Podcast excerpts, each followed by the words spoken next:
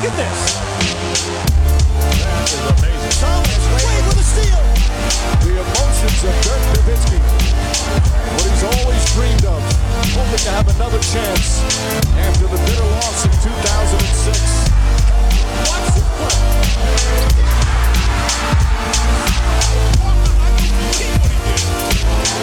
That is amazing. Hallo und willkommen zu Gut Next, dem deutschen Basketball-Podcast im Internet.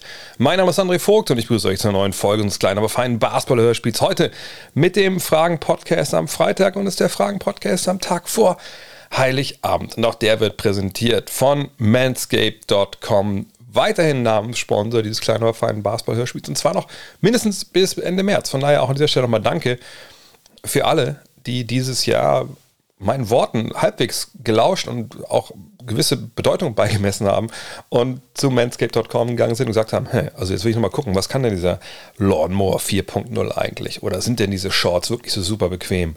Was ist denn mit diesen ganzen Tinkturen für untenrum? Lohnt sich das denn überhaupt? Äh, Und dann zugegriffen haben und so überzeugt waren, dass sie es nicht ne, vor dieser 30 Tage äh, oder nach 30 Tagen endenden Geld-Zurück-Garantie gesagt haben, nee, den Scheiß schicke ich euch wieder zurück. Und gesagt haben, nein, gute Sachen hole ich mir nochmal.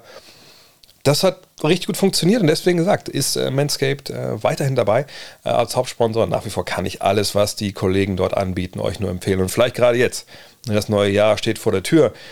Ich meine, ich nehme ja auf 14.30 Uhr am, am 23. Dezember. Ich hoffe mal, ihr seid nicht nur unterwegs irgendwie in Sachen Weihnachtsgeschenke, sondern könnt vielleicht schon weiterdenken in Richtung äh, gute Vorsätze fürs neue Jahr. Und vielleicht ist da ja auch so ein bisschen in, in der Hinsicht Haare ein bisschen stutzen, bisschen cleaner sein. Ne? Nicht, dass ihr vorher dreckig war, da wisst ihr, was ich meine. Vielleicht ist das ein guter Vorsatz. Und die richtigen Geräte und alles andere hat manscape.com. Ich habe den Code für euch, NEXT20, NEXXT20. Damit gibt es 20% auf alles. Ich glaube, da freuen sich alle und 30 Tage Geld zurück, Garantie habe ich schon erwähnt. Free Shipping ist auch inclu. Von daher, ran da. Gutes Stichwort. Ran an eure Fragen. Und die erste, die wurde mir gestern Abend schon während meines NBA 2K23 Meets Fragen Streams auf äh, Twitch reingespült. Und sie ist von Thomas Mülverstedt.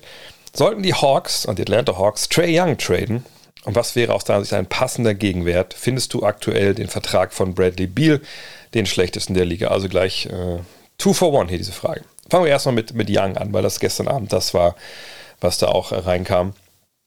Ich glaube, das Ganze geht zurück, wenn ich mich jetzt richtig dadurch recherchiert habe, ähm, auf einen Bericht aus dem Bleacher Report. Und jetzt werden einige schwer stöhnen und sagen, oh, Bleacher Report, Bleacher Report. Ja, aber Chris Haynes, der für die arbeitet, das ist ja ein angesehener Kollege in den USA und der befindet sich gerade, wie viele andere Kollegen auch, in Las Vegas. Warum?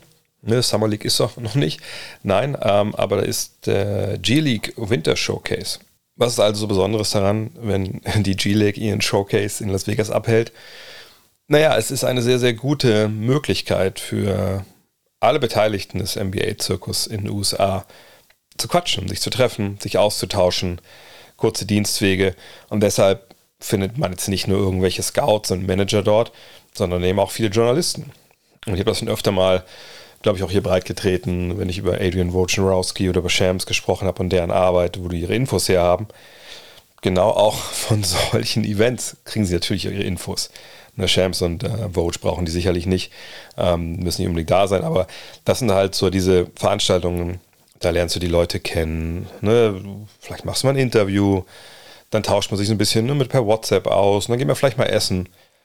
Vielleicht so ein bisschen wie Online-Dating, äh, ehrlich gesagt. Ähm, und dann kriegt man halt ein paar Infos. So, und Chris Haynes ist, wie gesagt, vor Ort und der hat in seinem Artikel jetzt nicht geschrieben, dass Trey Young einen Trade fordert oder dass er zu haben ist, sondern er hat gesagt, dass Rival Executives in attendance at the NBA's annual G League Winter Showcase are of the belief that Atlanta Hawks star point guard Trey Young could be the next player on a rookie max extension to request a trade if the team doesn't make inroads come postseason time. Das ist das ganze Zitat.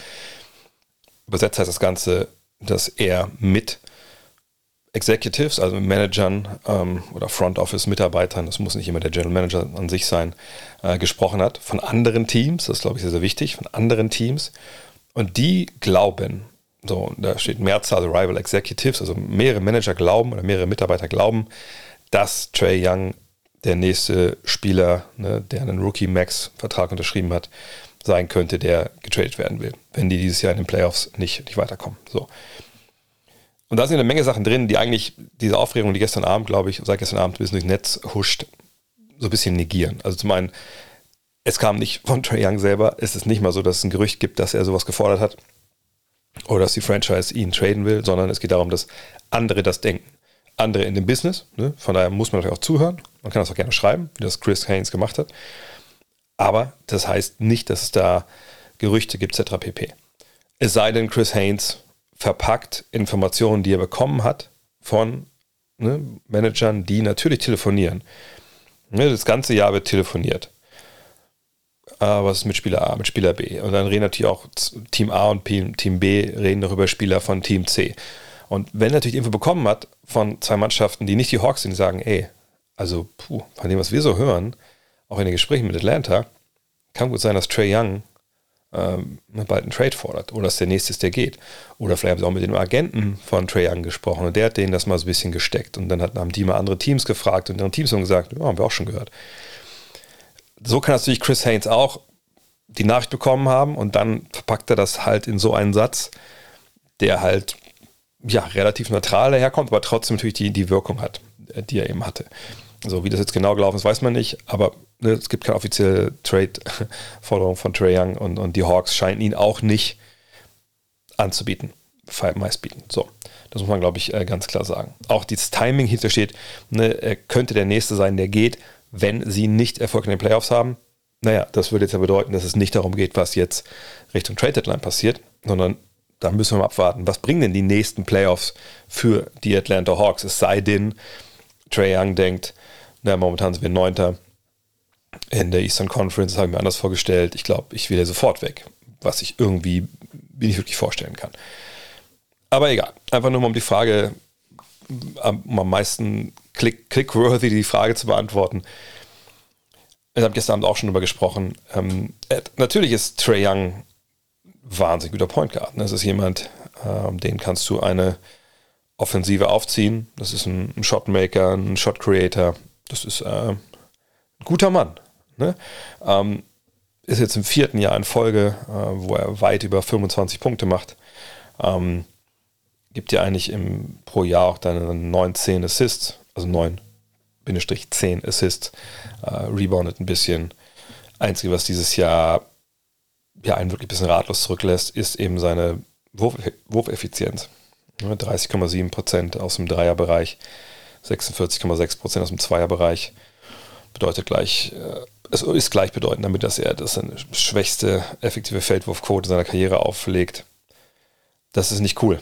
Ne? Um, und für einen, der 28 Punkte erzielt, mit so miesen Wurfquoten, das, ja, das ist dann einfach auch nicht effizient. Ähm, spiegelt es auch ein bisschen in den Zahlen auch wieder, ne, wenn man die Advanced Stats sich anschaut, da ähm, ja, ist das zwar alles okay irgendwie, aber, aber es ist jetzt nicht alles in allem total überragend. Da muss man, glaube ich, ganz klar, ganz klar so sehen. Ich persönlich ähm, bin dann aber jemand, der auch vor allem auf die andere Seite des Balles guckt, also auf die defensive Seite äh, bei ihm. Und ähm, natürlich, wenn du einen Superstar hast, dann will ich nicht sagen, du befreist den von allen defensiven Pflichten, die es so gibt auf dem Feld. Das ist sicherlich nicht so. Aber du gestattest ihm natürlich zu, dass er da vielleicht nicht die knallharten Aufgaben übernimmt, dass er vielleicht sich ein bisschen zurücknimmt. Also gutes Beispiel, ein gute, äh, guter Vergleich zu ihm ist ja einfach Steph Curry. Und auch ein Leichtbauguard, auch wenn Curry ein bisschen größer ist und kräftiger, aber ungefähr so die, die gleiche Klasse. Und dass der über die Jahre ne, auch gerade früh in seiner Karriere, ne, geparkt wurde bei schlechten Verteidigern. Das ist ja heute auch noch so, obwohl er natürlich über seine Karriere Steph Currys defensiv extrem gemacht hat. Da sieht man ja eine ganz, ganz klare, auch echt, muss man sagen, tolle Entwicklung im Endeffekt. Auch wenn er immer noch kein Stopper ist, defensiv. Problem ist aber bei Trey Young, dass das bei ihm defensiv äh, nicht nur schwach ist, sodass man diskutieren könnte, naja, das, da kann vielleicht, das sollte vielleicht ein bisschen besser werden, aber ne, wenn er ein bisschen mehr Mühe gibt, so bei Luca Doncic würden wir sagen, ja, wenn er sich ein bisschen mehr Mühe gibt, ne, dann dürfte das zumindest ein Mittelmaß sein und dann redet da keiner mehr drüber. Trey Young ist ein Desaster defensiv. Ne, ich habe vor ein paar, ich glaube vor ein, zwei Wochen nochmal von, von Jerry Engelmann, da den einen Tweet ähm, äh, retweetet, wo er, glaube ich, das äh, defensive äh, Defensive äh, Real Plus Minus, äh, ne, wie er sein, sein, seine Metrik da gezeigt hat, letzten 26 Jahren und da war, glaube ich, Trey Young Vorletzter oder so. Und äh, es ist jetzt bei ihm jetzt nicht so, dass das Trey Young, ähm, sag ich mal, weil da waren ein paar Namen auf der Liste am Ende, wo man dachte, war zum Beispiel Derek Harper dahin, der war doch eigentlich defensiv gar nicht so schlecht. Aber da ist das Problem, dass der natürlich dann äh, sehr alt war, als diese Metrik angefangen hat, überhaupt aufgezeichnet werden zu können. Trey Young ist ja jung, also der hat ja die ganze äh, Karriere in dieser Metrik gespielt und dass er so schlecht ist, das zeigt ja auch der Augentest, ne, dass da einfach, er ist sehr klein, er ist sehr schmächtig, er ist nicht wirklich, ja, wie soll man das sagen, er picht darauf, irgendwas abzuliefern. Also, ne, dass er jetzt natürlich keiner ist, der, der sich einen Block pro Spiel bringt, ist klar, aber 0,8 Stocks ist schon ein bisschen wenig für einen, der eigentlich, wenn man denkt, so, okay, kleiner Spieler, dann kann er vielleicht in die Passwege springen, vielleicht hat er gute Hände und so, aber das ist bei ihm alles nicht da. Er, ist wirklich, er ist eine defensive Katastrophe. So. Und sicherlich Offense ist wichtiger als Defense, ne, weil Shot Creation, Shot Making ist das wichtigste Gut in der NBA. Von daher ne, ist nicht so, dass er jetzt er kein All-Star sein sollte oder, oder, in seiner Karriere oder so, ne, aber ich habe es gestern auch genauso gesagt. Wenn ich jetzt vor der Wahl stehen würde, ich hole mir äh, Trey Young, ne? also ich bin jetzt eine Franchise, die darüber nachdenkt, für ihn zu traden. Und dann eben natürlich auch dafür ein gewisses Paket abgeben muss, weil sein Vertrag, ich lese es mal vor, der ähm, in den nächsten Jahren dann ja beginnt mit dieser Extension, der zahlt ihm nächstes Jahr 37 Millionen, dann 40 Millionen, dann 43, dann 46 und dann 49. Dieses Geld würde ich nie im Leben investieren wollen in Trae. Weil ich einfach glaube, dass du mit ihm als deinen besten Spieler wirst du nicht Meister. Mit ihm als deinem zweitbesten Spieler, ja, das kann ich mir vorstellen, aber selbst dann brauchst du drumrum ein Team, was, und natürlich ist es bei jedem Team so, dass die, die Teile zusammenpassen müssen, aber bei ihm brauchst du wirklich, also das musst du ganz fein austarieren, wen du da in seinem, äh, neben ihm stehen hast auf dem Feld, gerade auch in den Playoffs und so, damit das funktionieren kann. Und das wäre mir einfach ehrlich gesagt, so als Teamkonstrukteur, wenn irgendwer auch keine Ahnung, wer aus dem Irrenhaus entlassen werden würde und mir diesen Job gibt, das wäre mir einfach viel zu heikel. Ich, ich glaube nicht, dass das eine Aufgabe ist, die, ich will nicht sagen, überhaupt geschafft wird, dass er überhaupt mal Meister wird. kann sicher mal Meister werden, sicher vielleicht von der Bank kommt, mal spät in der Karriere. Aber ich glaube, wenn du den als, äh, als Mann hast, der immer auf dem Feld steht, dann wirst du nicht Meister. So. Also der Quatsch, der immer auf dem Feld steht. Ähm, und von daher würde ich für ihn nicht Haus und Hof abgeben wollen. Natürlich musst du einen gewissen Gegenwert geben für einen wie ihn, aber ich glaube, der Markt wäre jetzt nicht un unbedingt so krank, wie man sich das eventuell vorstellen könnte, wenn du hörst, Alter, da kommt einer auf den, auf den Markt, der gibt dir 38 und 10 äh, und trifft eigentlich auch noch ziemlich kranke Dreier, ähm, wo man auch sagen muss, jetzt in seinen, seiner fünften Saison, naja, er hat eigentlich nur einmal wirklich überdurchschnittlich gut seine Dreier getroffen. Das war halt im vergangenen Jahr mit 38 Prozent. Ähm, war natürlich auch schwer, den Gegenwert wirklich realistisch zu beziffern. Ähm, weil ich würde ihn mir nicht holen als den Spieler, mit dem ich meine Franchise starte. Also wenn ich jetzt irgendwie im Keller bin und ähm, ich denke jetzt, ja, okay, wir müssen jetzt, was weiß ich, wenn San Antonio zum Beispiel, die jetzt kriegen, wenn man ja mal nicht kriegen Henderson nicht, haben wir wie Pech, kriegen den dritten, vierten Pick und da ziehen sie einen guten Mann, aber irgendwie brauchen sie jetzt auch direkt ihren Franchise-Player, weil sie direkt wieder angreifen wollen. Würde ich nie im Leben für Trae Young traden, ähm, weil das nicht der Spielertyp ist, der dich dann, wie gesagt, auf ein neues Level hebt. Ne, diesen, diesen, du brauchst eigentlich für meine Begriffe ähm, einen, großen, einen großen Scorer, Creator, vom Schlag eines Doncic, vom Schlag eines, eines LeBron, Kate Cunningham, mal gucken, wie das bei ihm noch geht. Ne, aber diese Richtung muss es eigentlich gehen wenn du über so Guards oder Flügelspieler redest. Und das ist Young einfach nicht. Und ich, ich denke auch nicht, dass er bisher gezeigt hat, dass er in der Offensive funktionieren will. Ich sage ganz bewusst will, wo er nicht klar der Fokuspunkt ist, wo jeder Angriff über ihn läuft. Und ähm, von daher, wie gesagt, ich, ich tue mich super, super schwer.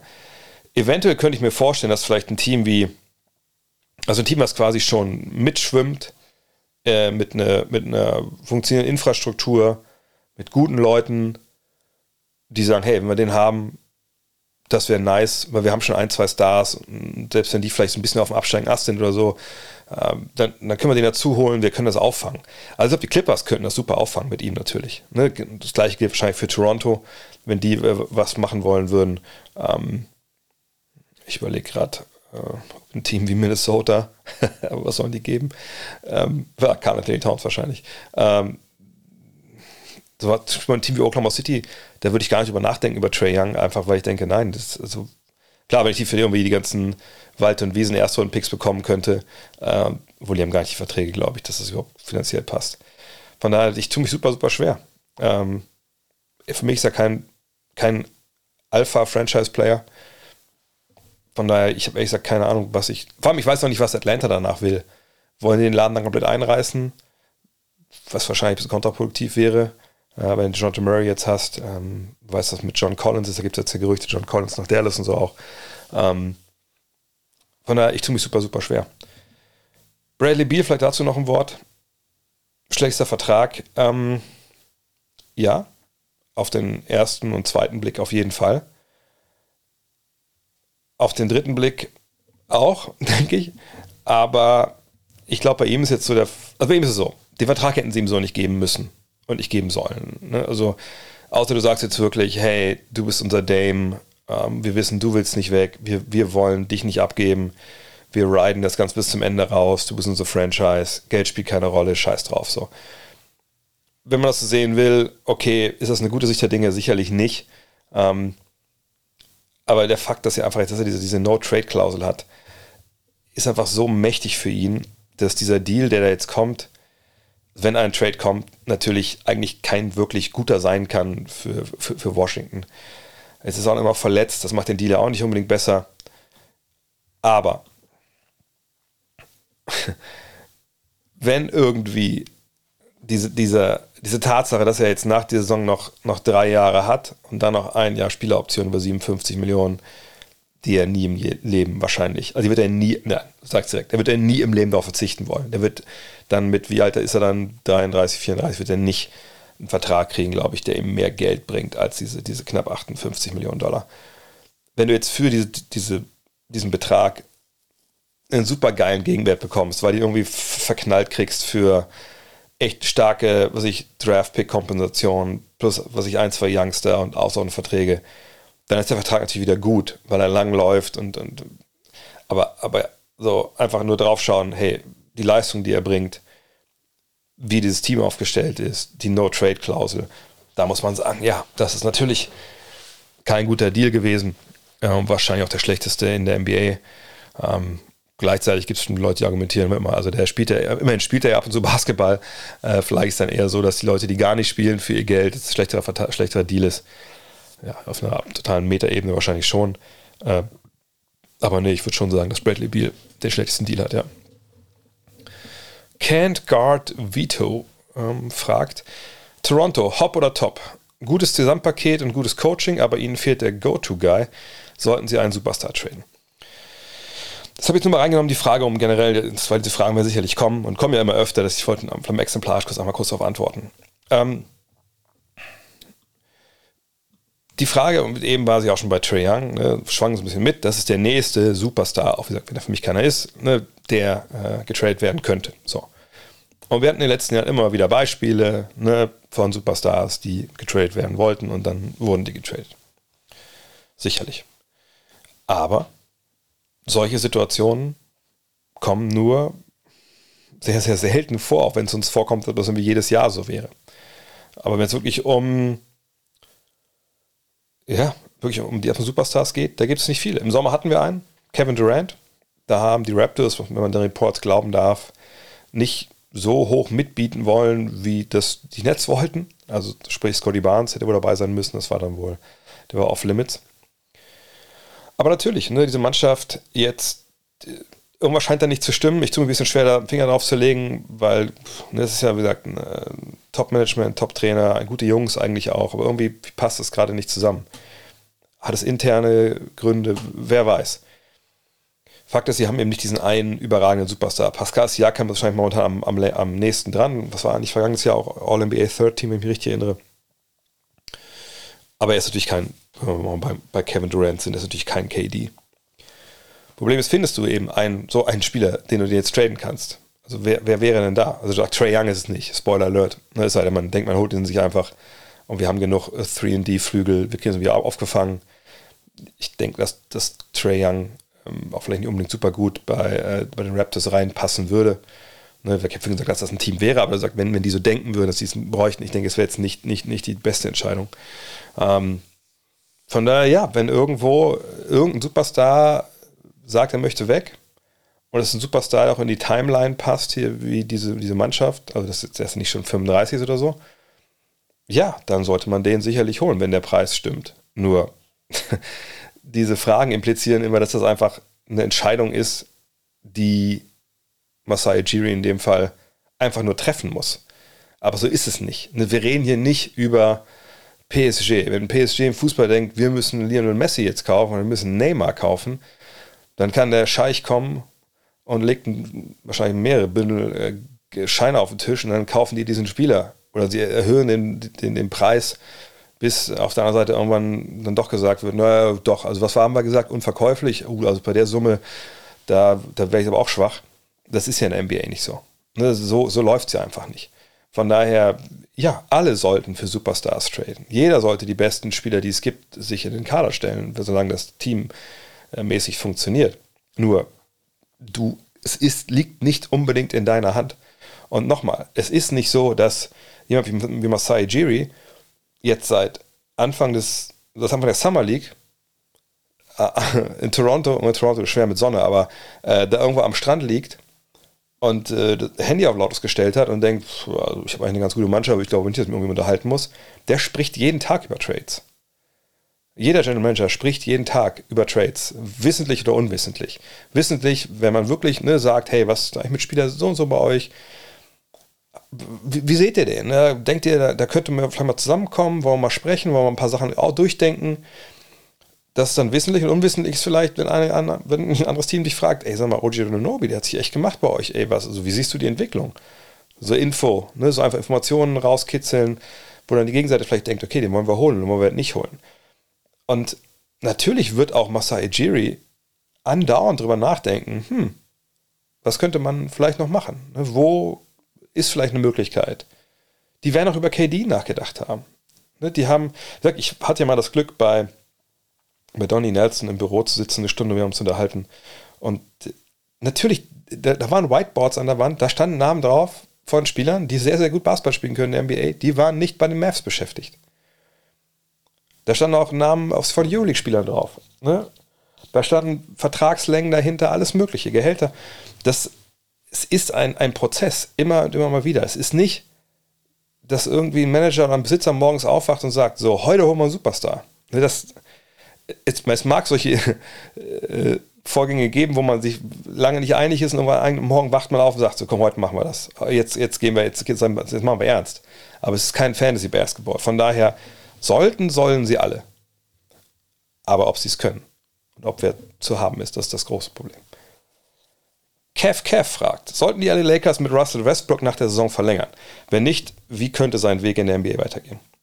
Auch die Frage kam gestern und ähm, ich habe gestern einen äh, gesagt, dass ich das eigentlich schon immer mal wieder gemacht habe bei Dennis Schröder. Ich mache es jetzt, glaube ich, wieder, dass ich einfach mal schaue, wie sehen denn die Depth Charts in der NBA aus und wo haben wir Point Guards oder Point Guard Arbeitsplätze, die eventuell frei werden. Also in dem Fall erste fünf, sechster Mann. Ich denke, ne, darum geht es ja. Ähm, und vielleicht vorneweg. Ich habe das bei Dennis ein paar Mal gemacht, immer wieder gesagt, hey, also es ist nicht leicht als Point Guard irgendwo einen Job zu finden auch wenn du halbwegs Fähigkeiten hast, und natürlich noch bei Westbrook über jemanden, der noch größere Fähigkeiten hat als Dennis, ähm, weil es einfach sehr, sehr schwer ist, eine, in diesen, diesen, diese wenigen Plätze, die es auf der 1 gibt, eben zu ergattern, weil ne, bei Dennis war es halt so, viele Mannschaften haben entweder bessere Point Guards als ihn, gleich gute unter Vertrag, oder vielleicht schlechtere, deren, den sie aber, die sie aber aufbauen wollten und die für weniger Geld gespielt haben. Zumindest zu dem Zeitpunkt, als Dennis noch ne, seine 16 Millionen verdient hat, wo man dachte, das ist das, was er eigentlich haben möchte. So, wenn wir jetzt mal schauen, dann ist es, glaube ich, auch so, dass der Markt relativ klein ist. Aber wir gehen einfach mal durch. Trey Young wir besprochen. Na gut, wenn da ein Trade kommen soll, es kommt kein Point Guard zurück, da hat man DeJounte Murray. Ähm, könnte man dann vielleicht sich vorstellen, dass dann äh, Westbrook da von der Bank kommt. Weiß ich nicht, ehrlich gesagt. Würde ich eher sagen, nein. Boston hat Marcus Smart und Malcolm Brockton, die sind gut aufgestellt. Brooklyn, gut, nächstes Jahr haben sie Kyrie Irving nicht mehr. Gleichzeitig hätte man sicherlich auch Russ Westbrook haben können, wenn man das gewollt hätte. Von daher würde ich das eigentlich auch, äh, würde ich auch sagen, dass das auch eher nicht äh, sinnvoll ist, auch weil ich denke, dass mit Ben Simmons zusammen das sicherlich keine Combo wäre, die in die 2020er gehört. Wahrscheinlich vielleicht die 2000er oder die 1990er der NBA, aber die 2000er sicherlich nicht. Charlotte hat LaMelo Ball, die waren ja mal eine Zeit lang im Gespräch für so einen Westbrook-Trade. Ähm, aber das ist eine Franchise, die nirgendwo hingeht außer sie draften, wenn man ja mal vielleicht. Äh, und selbst dann glaube ich nicht, dass das Westbrook einer ist, der nach Charlotte geht. Chicago, ja, haben ja eigentlich LaMelo Ball, haben eigentlich Alex Caruso, das ist ja alles total im Flux. Aber auch da würde ich nicht vermuten wollen, dass das wirklich eine, eine Destination ist, die, die, sehr realistisch ist. Eventuell, und sie haben ja auch ähm, Kobe White, ähm, nee, würde ich auch eher sagen. Nein, außer da wird komplett alles neu aufgezogen, aber Cleveland ist versorgt, da müssen wir drüber reden. Äh, Dallas, ja, neben Doncic sehe ich es einfach nicht. Denver, ne, die brauchen eigentlich auch eigentlich gar keinen Point Guard. Äh, Detroit, Killian Hayes hat jetzt eine Menge, Menge On-the-Job-Training und da sieht man ja auch Fortschritte. Dann kommt Cunningham zurück. Glaube ich nicht, dass er da in die Planung passt mit dieser jungen Mannschaft. Golden State, ich sag mal so, äh, Russell Westbrook ist wahrscheinlich der, der, äh, also wenn Steph Curry und, und die Art und Weise, wie die Warriors Basketball spielen, auf der einen Seite stehen vom Spektrum, äh, ne, so, und das ist, ich will nicht sagen, dass es gut oder schlecht ist, aber die sind auf der einen Seite des Spektrums, ne, Ball teilen, viel Bewegung Off-Ball, etc., Shooting, dann an einem ganz anderen Ende des Spektrums, da steht dann, äh, stehen die anderen Point Guards und dann fährt ein Bus, ähm, Schienenersatzverkehr äh, weil das in Deutschland ist das Spektrum, fährt dann nochmal zweieinhalb Stunden dahin, wo ähm, dann auf dem Dorf bei irgendeiner Bushaltestelle steht dann halt Russell Westbrook. Mhm. Houston, die haben ihre jungen Guards. Indiana hat Halliburton. Uh, und, und da wird, glaube ich, auch, wie gesagt, auf eine, so einen älteren Spieler. Sie könnten ihn ja haben, denke ich mal, ähm, äh, wenn nicht gesetzt werden.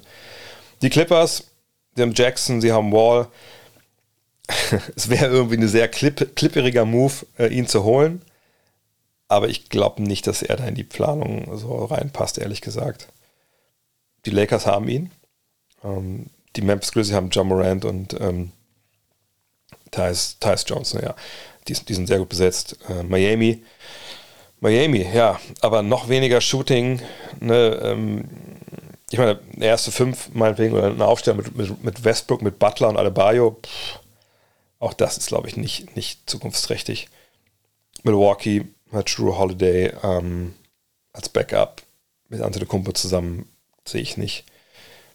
Minnesota wäre eine Katastrophe. Er und die Big Men, das Gottes Willen, das also Spacing aus, also nicht Spacing aus der Hölle, aber ähm, also ich, ich traue einfach Russell Westbrook nicht zu, diese dann doch eher diffizile Aufgabe zu übernehmen, diese, diese Lineups zu führen mit den beiden Big Men, ehrlich gesagt. New Orleans, ich.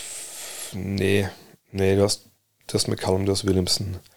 Ähm, da würde ich jetzt ehrlich gesagt nicht sagen, dass er auch neben Williamson so, so hundertprozentig passt, einfach weil ähm, du schon Shooting da auf der Eins brauchst.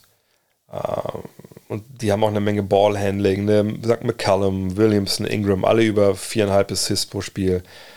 Dann hast du noch äh, José Alvarado, ich glaube, das würde auch, würde auch nicht super funktionieren mit den beiden zusammen.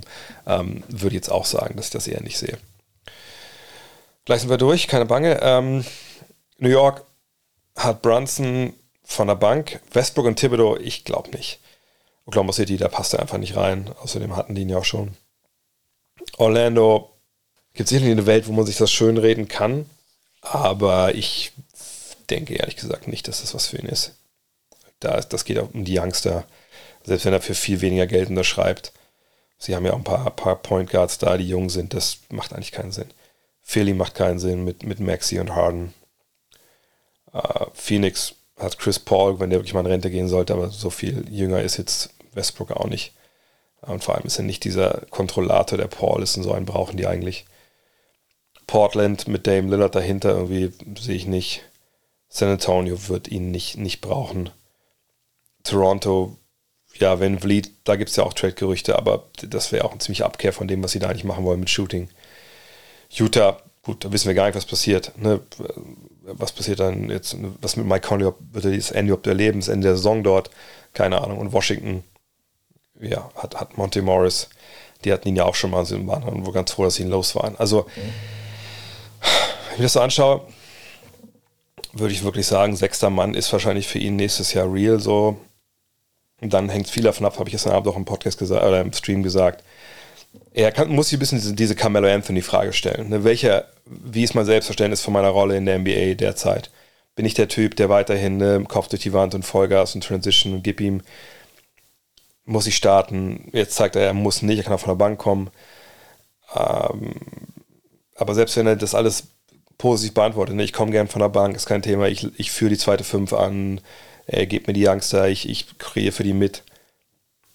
Ich, ich, weiß nicht, wo wirklich dann der, der Spot ist, wo er landet. Es sei denn, irgendein Veteran-Team, wo er sich dann billig anschließt, gesagt, für die Clippers schlägt zu, aber das wäre dann auch schon sehr billig. Hm. Wahrscheinlich würde ich fast sogar sagen, momentan, vielleicht würde ich wirklich sogar sagen, die Lakers sind das sind, sind die wahrscheinlichste Destination, aber mal gucken. Also es kann sich auch da viel verändern mit Free Agency im Sommer, mit, mit Trades und so, aber momentan tue ich mich wahnsinnig schwer. Ich würde auch mich auf das Fenster lehnen wollen und sagen, er verdient keine, keine 15 Millionen im Jahr. Marty fragt. Es scheint wieder alles gut bei den Nets, die Defense verbessert, KD zumindest in der MVP-Diskussion, nicht bei mir, das habt ihr Dienstag ja, glaube ich, schon gehört. Ähm, oder wo habe ich das? Wo habe ich das? Ist egal. Ich weiß nicht mehr, wo ich was gesagt habe. Äh, und Kyrie legt starke Zahlen auf. Sind sie ein Favorit oder ist das Gerüst zu fragil? Also da habe ich mit Mittwoch darüber gesprochen, im, äh, in Rapid Reaction mit, mit Lando, mit Ole. Sie waren eines meiner fünf Teams, wo ich denke, die können Meister werden, aber ich glaube, Ole hat gesagt, das ist ja alles nur ein Tweet davon entfernt, dass es alles wie ein Kartenhaus zusammenbricht. Und er hat sicherlich recht. Und ich möchte einfach nur, nur eine Sache mal äh, skizzieren hier. Das sind die Sieger. Sie standen bei 9 und 11 und jetzt sind sie bei 20 und 12. Und das sind die Siege, die sie in der Zeit eingefahren haben. Gegen Portland, gegen Orlando, gegen Washington, gegen Toronto, gegen Boston haben sie verloren, haben gegen Charlotte gewonnen, gegen Atlanta gewonnen, in Indiana, in Washington, in Toronto, in Detroit und zuletzt gegen die Golden State Warriors oder die Reste davon.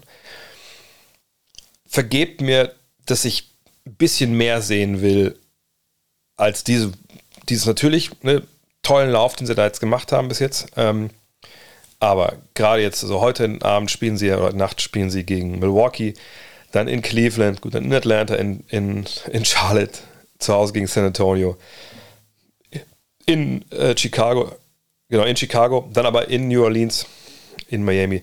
Vielleicht wissen wir dann ein bisschen mehr, so in der, in der zweiten Januarwoche. Aber ähm, das ist alles sehr positiv. Alles, was in der Frage steht, ist richtig aber ich möchte noch ein bisschen mehr sehen. Ich, ich glaube schon, dass sie ein Team sind. Die sind sicherlich nur ein, zwei Trades oder ein, zwei Additionen, muss ja nicht ein Trade sein, das kann ja auch irgendwie ein, ähm, ja, das kann ja auch irgendwie ein Buyout oder sowas sein, äh, davon entfernt, dass sie wirklich nochmal diesen Kader ein bisschen besser aufstellen, weil ich glaube, defensiv habe ich halt schon eine Menge Fragen. Also, wenn wir sehen, dass die zweite fünf Edmund Sumner, Seth Curry, Joe Harris, TJ Warren, Ben Simmons sind. Ähm, also, Ben Simmons als Small Ball Center mit den kleinen Jungs spielt. Ähm, Paddy Mills kommt von der Bank, Utah Watanabe, Dayron Sharp, Markeith Morris, die ganzen Jungs, Cam Thomas. Ähm, das ist, ähm, klar, die Rotation wird kleiner und so. Aber ich habe schon ein paar Fragen defensiv. Ähm, weiß nicht, ob sie die alle so beantworten können. Aber wenn du mit, mit Kevin Durant an den Start gehst und Kyrie Irving, dann sind die halt immer gefährlich. Von daher ja, aber ich möchte ein bisschen, mehr sehen. Marcel Renneck gefragt. Denver hat mit Brown, Gordon und Caldwell Pope doch eigentlich drei gute Verteidiger auf dem Flügel. Warum ist hier für Defense weiterhin so schlecht? Ist Jokic hinten einfach so schwach, wie er vorne stark ist, oder siehst du andere Gründe? Da könnte man wahrscheinlich jetzt äh, ein einstündiges Video drüber machen ähm, und müsste wahrscheinlich auch, um genau zu erklären, was ich meine. Ähm, Also die Zahlen sprechen klare Sprache, sind Rang 25 im Defensivrating mit 114,8 Punkten, die sie zulassen. Das sind sogar 2,7 Punkte mehr als vergangenes Jahr, wo sie Mittelmaß waren defensiv. Davor waren es 112 Punkte, also davor 111. Also es geht klar in die, die falsche Richtung der Trend. Warum es dieses Jahr viel schlechter ist als vergangenes Jahr, ähm, tue ich mir auch ein bisschen schwer. Das ist immer, ich habe jetzt glaube ich zwei, drei Spiele von denen komplett gesehen. Ähm, tue ich ein bisschen schwer, dann so eine, abschließend das total bewerten zu wollen, was sie da machen und, und warum das denn äh, nicht so geil ist. So. Ähm, was mir aber schon aufgefallen ist, ähm, ist zum einen, dass natürlich mit ähm, Okay, wo war ich? Sorry kurz. Full Disclosure, ich muss kurz raus. Das Kind hatte gerufen, wollte Schnecks. Jetzt bin ich wieder da. Jamal Murray, genau. Also mit Jamal Murray kam natürlich jemand zurück, das sieht man jetzt schon, der vorher sicherlich defensiv nicht unbedingt boah, ja, allergrößten Ansprüchen genügt hatte und jetzt nach dieser langen Pause auch erstmal wieder reinkommen muss. Ne, das ist einfach so und das wird sicherlich bei ihm auch nie auf ein Niveau sein, wo wir sagen, Alter, das ist ein Stopper auf der Eins. Das, ne, das ist bei ihm einfach nicht so drin. Ist aber auch okay. Aber ich würde dieses Jahr schon sagen, von den geringen Sachen, die ich gesehen habe, das ist schon weit drunter unter dem, was er eigentlich so auch in schlechteren Jahren mal äh, geleistet hat. So. Aber das kann alles noch kommen. Ne? Dazu ist Jokic natürlich jemand, der gewisse Stärken, gewisse Schwächen hat. Und seine Schwächen sind ja auch wohl dokumentiert, ne? die Seitwärtsbewegung. Ne? Das ist jetzt nicht so. Ne? Das, ja. Er ist ein großer Typ, hat gute Hände, hat auch gute Ideen, glaube ich. Was, also nicht nur selber, dass er jetzt vorne gut ist, sondern auch weiß auch hinten, glaube ich, was der Gegner mit dem Ball anfangen will, ungefähr, bevor es der Gegner manchmal auch weiß.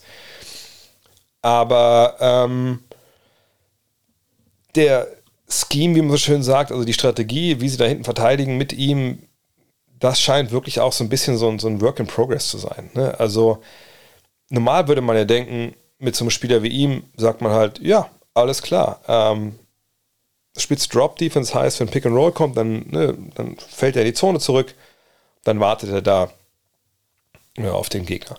Das macht ein Brook Lopez so, das machen eigentlich alle so ein bisschen vielleicht beweglich eingeschränkte äh, Big Men. So, ähm, aber das macht Denver halt nicht wirklich. Ne? Sie wollen Jokic schneller am Ball haben, im, also natürlich im Notfall nur auch switchen, aber das, ist, geht, läuft halt nicht gut.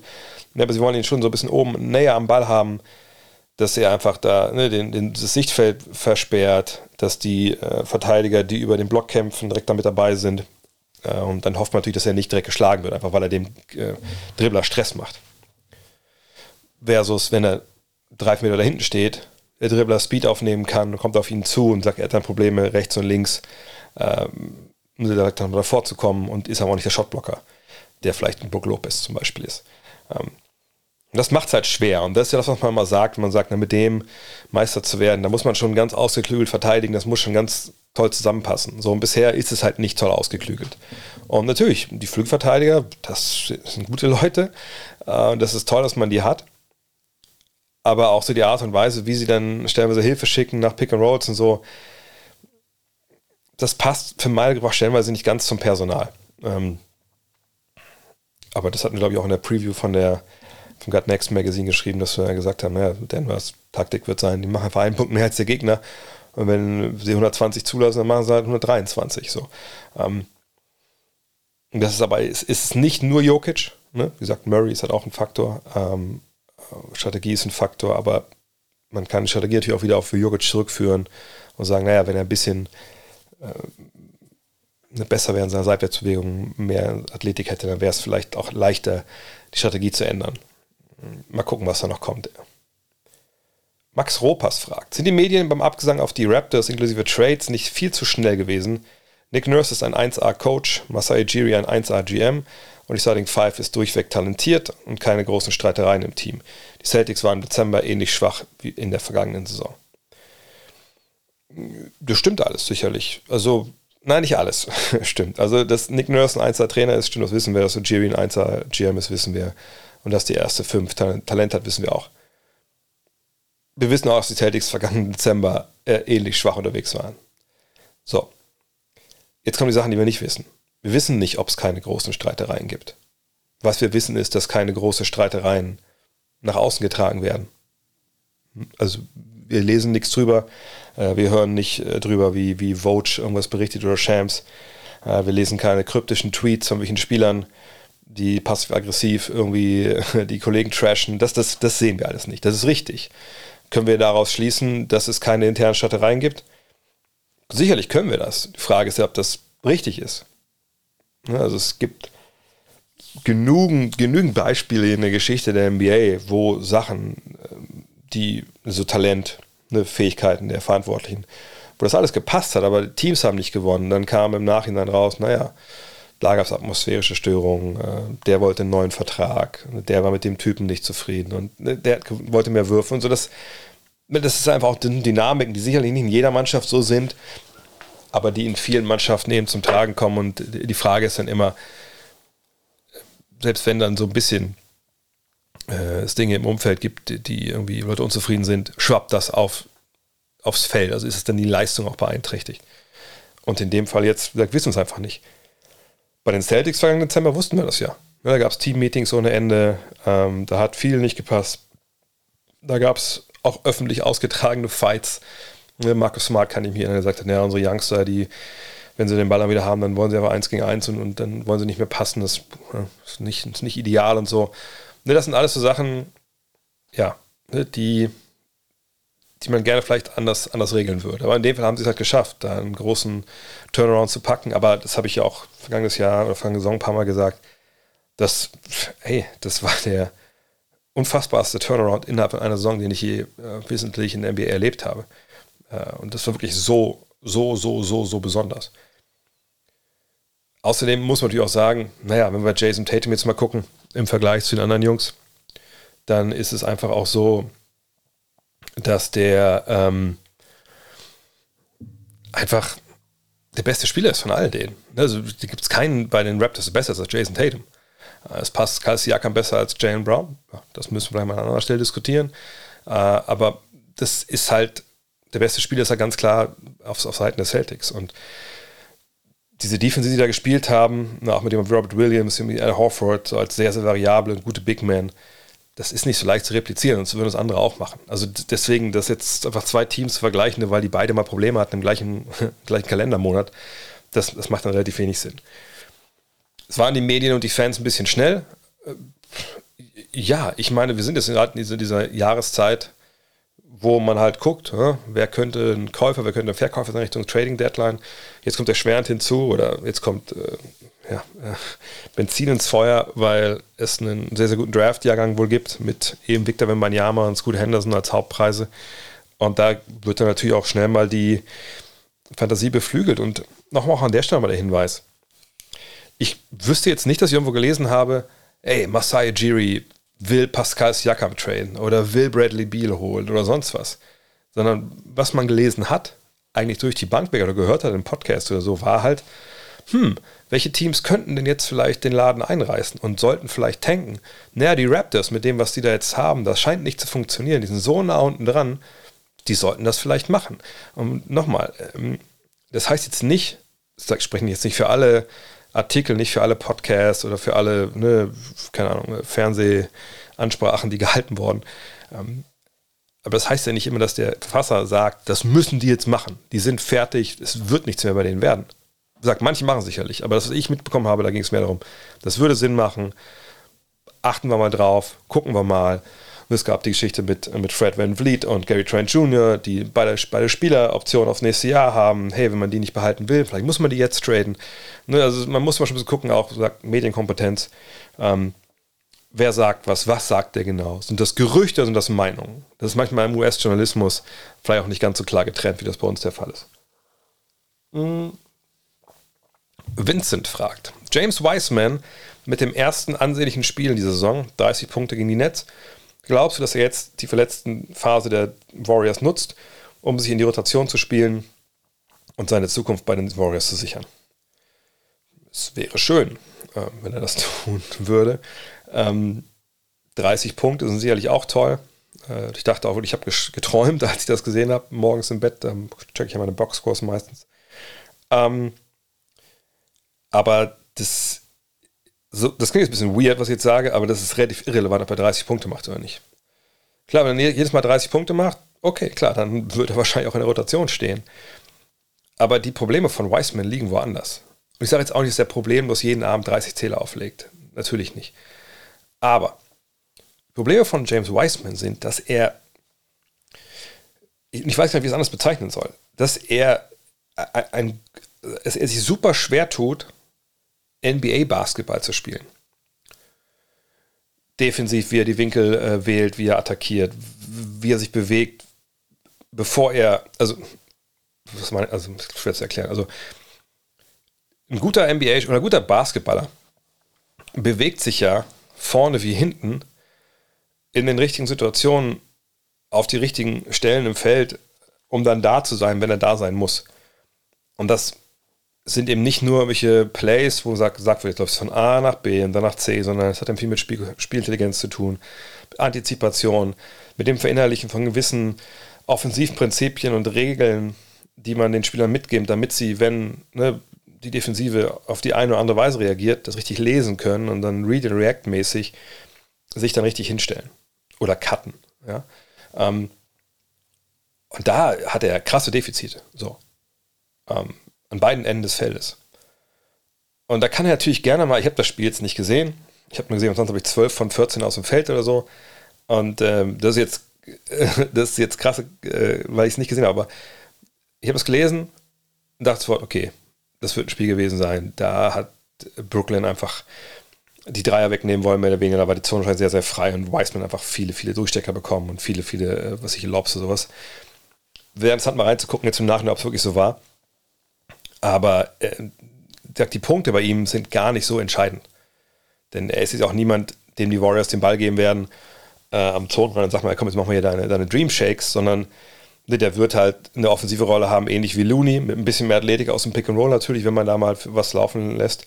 Ähm, aber das ist nicht der Knackpunkt bei ihm. Der Knackpunkt sind all die Dinge, die man Spielverständnis nennt, ähm, an beiden Enden des Feldes. Natürlich wäre es schön, wenn er das jetzt nutzt, aber eigentlich muss er das im Training und da ist nicht viel da in der NBA, deswegen war er auch in der G-League. Er muss es einfach, er muss viel Film äh, sehen, er muss viel mit den Assistants arbeiten und lernen und, und Fragen stellen und verinnerlichen, das ist das Wichtige. Alles andere ist nice to have und, und sicherlich auch, darauf gucken dann wieder alle. Aber wenn der Junge nicht Basketball spielen lernt, wird er nicht äh, die wichtigen Minuten spielen können. Boah, das war jetzt auch schon ein paar wichtige Minuten äh, heute, deswegen kurze Pause, kommen wir zusammen. Hinweis nochmal, ich weiß, ähm, jetzt ist Weihnachten durch und ihr braucht sicherlich keine Geschenke mehr, aber, ich habe es auch heute eingangs schon erwähnt, das neue Jahr kommt und die guten Vorsätze kommen auch und Sport ist ein wahnsinnig guter Vorsatz, dass man den macht und deswegen wollte ich heute nochmal die Gelegenheit nutzen, euch auf meinen, habe ich Haus und Hof? Ja, wir haben sogar Haus und einen kleinen Hof, unser Haus- und Hof-Lieferant, wenn es so um Sporternährung geht und mittlerweile auch Sportklamotten ist, ist myprotein.de. Momentan gibt es da wieder einen Sale, äh, steht zwar noch Christmas Sale drauf, aber ha, egal. Ihr kriegt natürlich den Sale von GutNext und mit dem Code GutNext kriegt ihr halt 40%, das ist mehr als auf der Seite steht, ne, 14 auf, auf die Bestseller, ähm, auf ein paar ausgewählte Produkte gibt es glaube ich ein bisschen sogar mehr. Müsst ihr mal reinschauen, schaut mal durch. Die schicken auch relativ schnell eure Sachen. Ich schwöre auf die, den, den Pancakes zum Frühstück, Protein Pancakes ähm, und auf The Diet. Das sind so meine Dinger, die ich, wenn ich mal nicht äh, kochen kann mittags oder so, dann, dann, ist das immer echt, echt ein gutes Ersatzessen und für mein Home Gym mittlerweile. Äh, ich glaube, fast alle Klamotten, die ich habe, außer die von allmatch.com, sind immer alle von, von MyProtein. Von daher, ich kann es nur empfehlen. Von daher, klickt einfach über den Link in der Folgenbeschreibung hier äh, und gönnt euch was fürs neue Jahr und dann, dann ran an die Hand. Ne?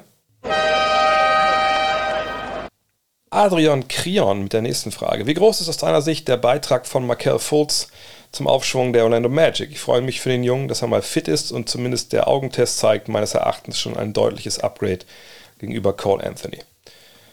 Also die beiden sind ja komplett, glaube ich, andere Spielertypen. Das könnte man schon so sagen, oder? Denn ähm, Anthony ist so für meine Begriffe eigentlich der Typ, den willst du von der Bank bringen. Ne? Der kommt rein, der ist eigentlich zu klein für seine Position, damit 1,88 der will ballern, das ist ein Sohn von einem NBA-Spieler, der will allen immer direkt zeigen, hey, ich, ich kann's, ich hab's drauf. So ein irrationaler äh, Selbstbewusstseinsspieler. Und das ist cool, wenn man den hat, gar keine Frage. Aber Fultz ist was anderes. Ne? Ich meine, Fultz hat einen krass schweren Weg gehabt bisher.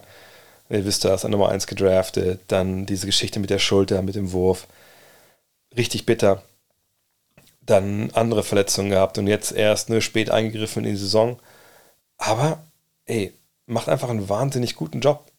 Einfach weil er jemand ist, der, der legt jetzt keine, was ich, 20 und 10 auf oder so, wie, wie ein Trey Young, den wir eingangs erwähnt haben, aber ey, der hat Kontrolle über das Spiel. Der, der nimmt ja auch viel, also Franz Wagner hat selber gesagt, ich bin so froh, dass Markel Fultz wieder da ist. Jetzt muss ich den Ball nicht nach vorne schleppen. Die können mir nicht mehr so viel Druck auf mich ausüben. Ich kann mich frei abseits des Balles bewegen und dann kriege ich den Ball irgendwann. Das ist halt allein schon unglaublich viel wert. Und ähm, den Dreier, den Fultz jetzt trifft, das sind nicht viele, die er nimmt, ne? 1,3 äh, pro Partie und bei 12 Spielen, könnt ihr euch ausrechnen, ist nicht viel, also 7 von 16 bis jetzt. Ähm, aber das ist auf jeden Fall erstmal ein guter Beginn. Jetzt hoffen wir mal, dass er fit bleibt dieses Jahr und dass er diesem Team eben einfach Struktur geben kann. Jemand, der das Spiel denkt, ne, der die Plays entsprechend ansagt oder wenn sie von draußen reingerufen werden, umsetzen kann. Und für mich ist Fultz extrem wichtig für diese Mannschaft auf jeden Fall. Ähm, und es ist ganz, ganz wichtig, dass er, dass er wieder da ist. Und so kann Anthony auch seine beste Rolle spielen von der Bank. Und dann, wenn sie vielleicht ein bisschen mehr Offensive brauchen, auch selber den einen oder anderen Wurf zu viel nehmen. Tim Frost, auch mit der Frage zu Orlando Magic. Nehmen wir mal an, Franz und, also Franz Wagner und Paolo Banquero entwickeln sich so weiter, wären beide Max-Spieler. Noch verrückter, wenn Banyama kommt nach Orlando, wahrscheinlich wäre auch irgendwann der ein Max-Spieler. Könnte Orlando drei Spieler mit Maximalverträgen halten oder müsste es irgendwann einen Konsolidierungs Konsolidierungstrade geben? Ich glaube, das Wort Konsolidierungstrade ist an der Stelle ein bisschen falsch gewählt. Ähm, denn ich verstehe den, das, den Begriff eigentlich so, dass es eher darum geht, wenn du eine Mannschaft hast, die irgendwann ähm, teuer wird oder wo du halt viele Spieler hast, irgendwie, die irgendwie alle ein bisschen gut sind und das so wie Oklahoma City, wenn du, keine Ahnung, in, in, fünf Jahren 20 Mal in der ersten Runde gedraftet hast, dass du irgendwann vielleicht mal gucken musst, dass du ein paar von den Youngstern eintauscht gegen einen Veteran oder eine generell da mal den Kader ein bisschen, ähm, bisschen gerade ziehst, damit auch klar ist, auf wen du setzt und wer die Spielzeit bekommt. Das ist ziemlich eher so Konsolidierungstrade. In dem Fall jetzt drei Spieler mit Maximalverträgen und wir gehen davon aus, dass es keine Supermax-Verträge sind, sondern einfach Maximalverträge, die man unterschreiben kann, wenn man seinen Rookie-Vertrag endet. Und gehen wir auch mal aus, dass es, weiß ich nicht, man ganz unreine gesprochen, sagen wir mal, alle drei sind da, also wenn Benjama, Wagner und Banquero und wir sind bei, was ich, jeder kriegt 25 Millionen. Einfach nur so. Ich habe keine Ahnung, was jetzt momentan, also was, womit wir rechnen können, wie groß das Salary Cap ist. Ähm, dann sind das 75 Millionen, das wäre dann ein bisschen mehr als die Hälfte der, der, des Geldes, was du hast für deine Mannschaft. Aber ja, natürlich, das kann man ohne Probleme ausgeben, gerade für drei Spieler, die so hohes Potenzial haben und so gut sind. Wenn man das sportlich zusammenpacken möchte, die drei, dann macht man das natürlich. Und ist ja auch kein Thema, denn man dann allen dreien die Bird-Rechte, heißt, man kann auch über Salary Cap hinausgehen, um denen das Geld zu geben.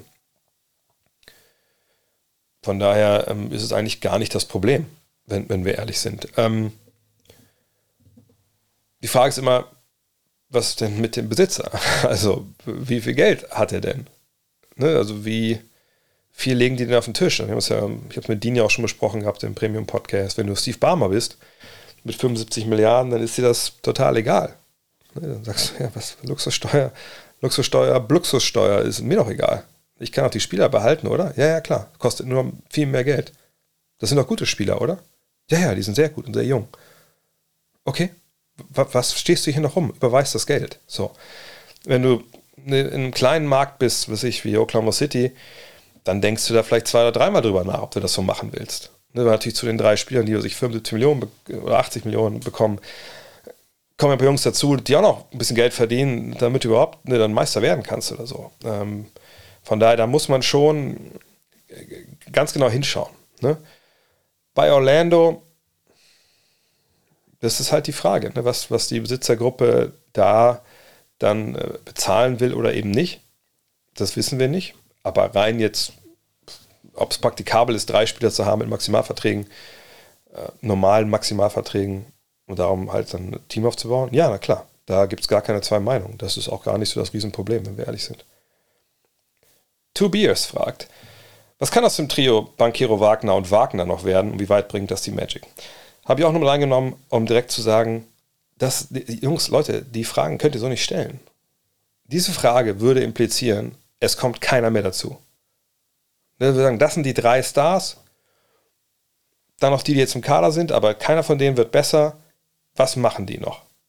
Und das ist eine Frage, die wir einfach nicht beantworten können. Das macht keinen Sinn, so eine Frage zu stellen. Das ist nichts gegen Two Beers hier, sondern ich wollte generell nochmal sagen, dass wir da ähm, einfach ein bisschen, ähm, bisschen, bisschen überlegen müssen. Ne? Banquero und also Paul Banquero und Franz Wagner sind zwei Jungs, die werden mit Sicherheit mal Allstars werden, die werden mit Sicherheit ihre, ihre maximalen Rookie-Verträge unterschreiben. So.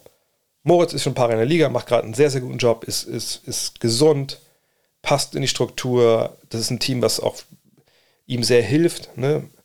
Ähm, ne, mit, mit, der, mit der Aufstellung, die sie da haben. Und das ist geil. Und man hofft, dass er sich dann auch einen zweistelligen Millionenvertrag äh, vielleicht damit erkämpfen kann nächste Saison.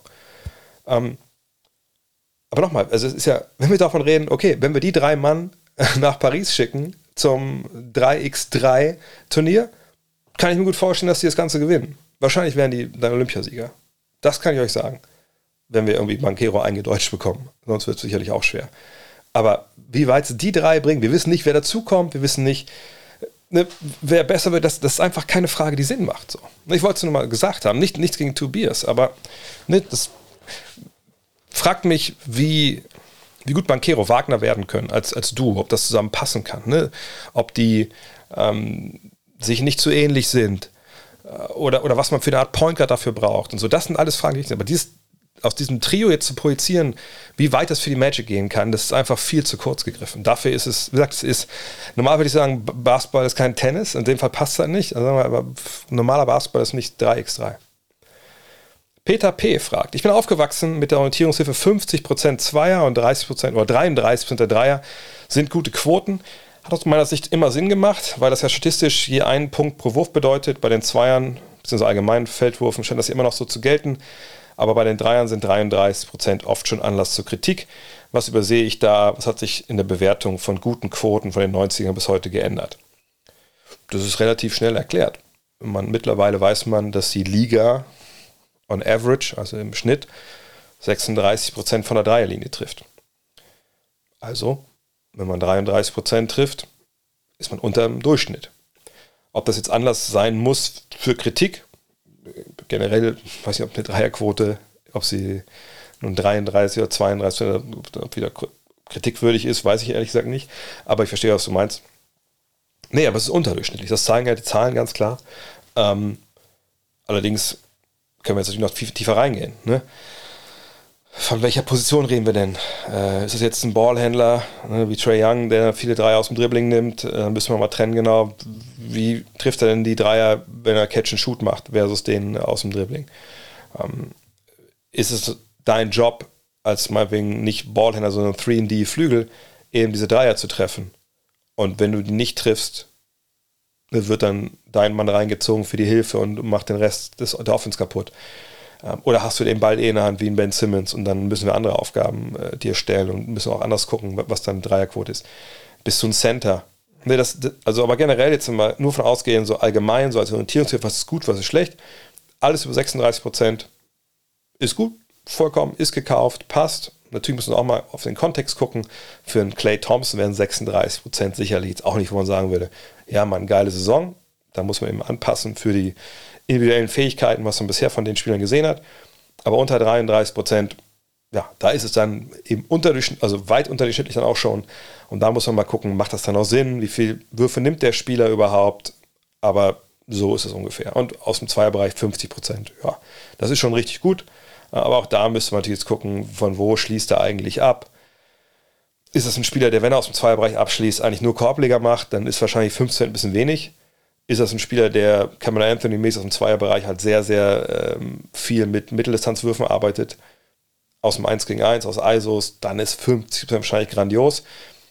Ihr merkt schon, das ist eigentlich, das sind Richtwerte, aber das sind keine absoluten Wahrheiten hier. Erik Brandmeier fragt, ich schaue außer Dallas wenig Spiele komplett. Luka Doncic geht immer ungefähr zur selben Zeit auf die Bank. Ist das bei anderen Stars auch so oder wird da mehr von Spiel zu Spiel geändert? Nein, die Rotationen, die sind eigentlich von den Coaches mehr oder minder so drin. Es gibt ja auch noch dann diese Steigerungen mit diesen Minutenrestriktionen, wo dann auch klar ist, ein Spieler kommt nicht mehr rein, egal wie das äh, Spiel halt läuft und so. Ähm, aber das ist eigentlich bei allen so, dass es da gewisse Rotation gibt. Mhm. Obwohl, manchmal kann es natürlich sein, dass mit einem gewissen Gegner du die Minuten spiegelst von deinem Akteur mit dem des Gegners, weil das ein gutes Matchup für dich ist, defensiv oder offensiv oder so. Aber in der Regel sagst, ist es eigentlich nicht festgelegt, aber es gibt ja diese Schablonen, sage ich mal, nachdem man wechselt.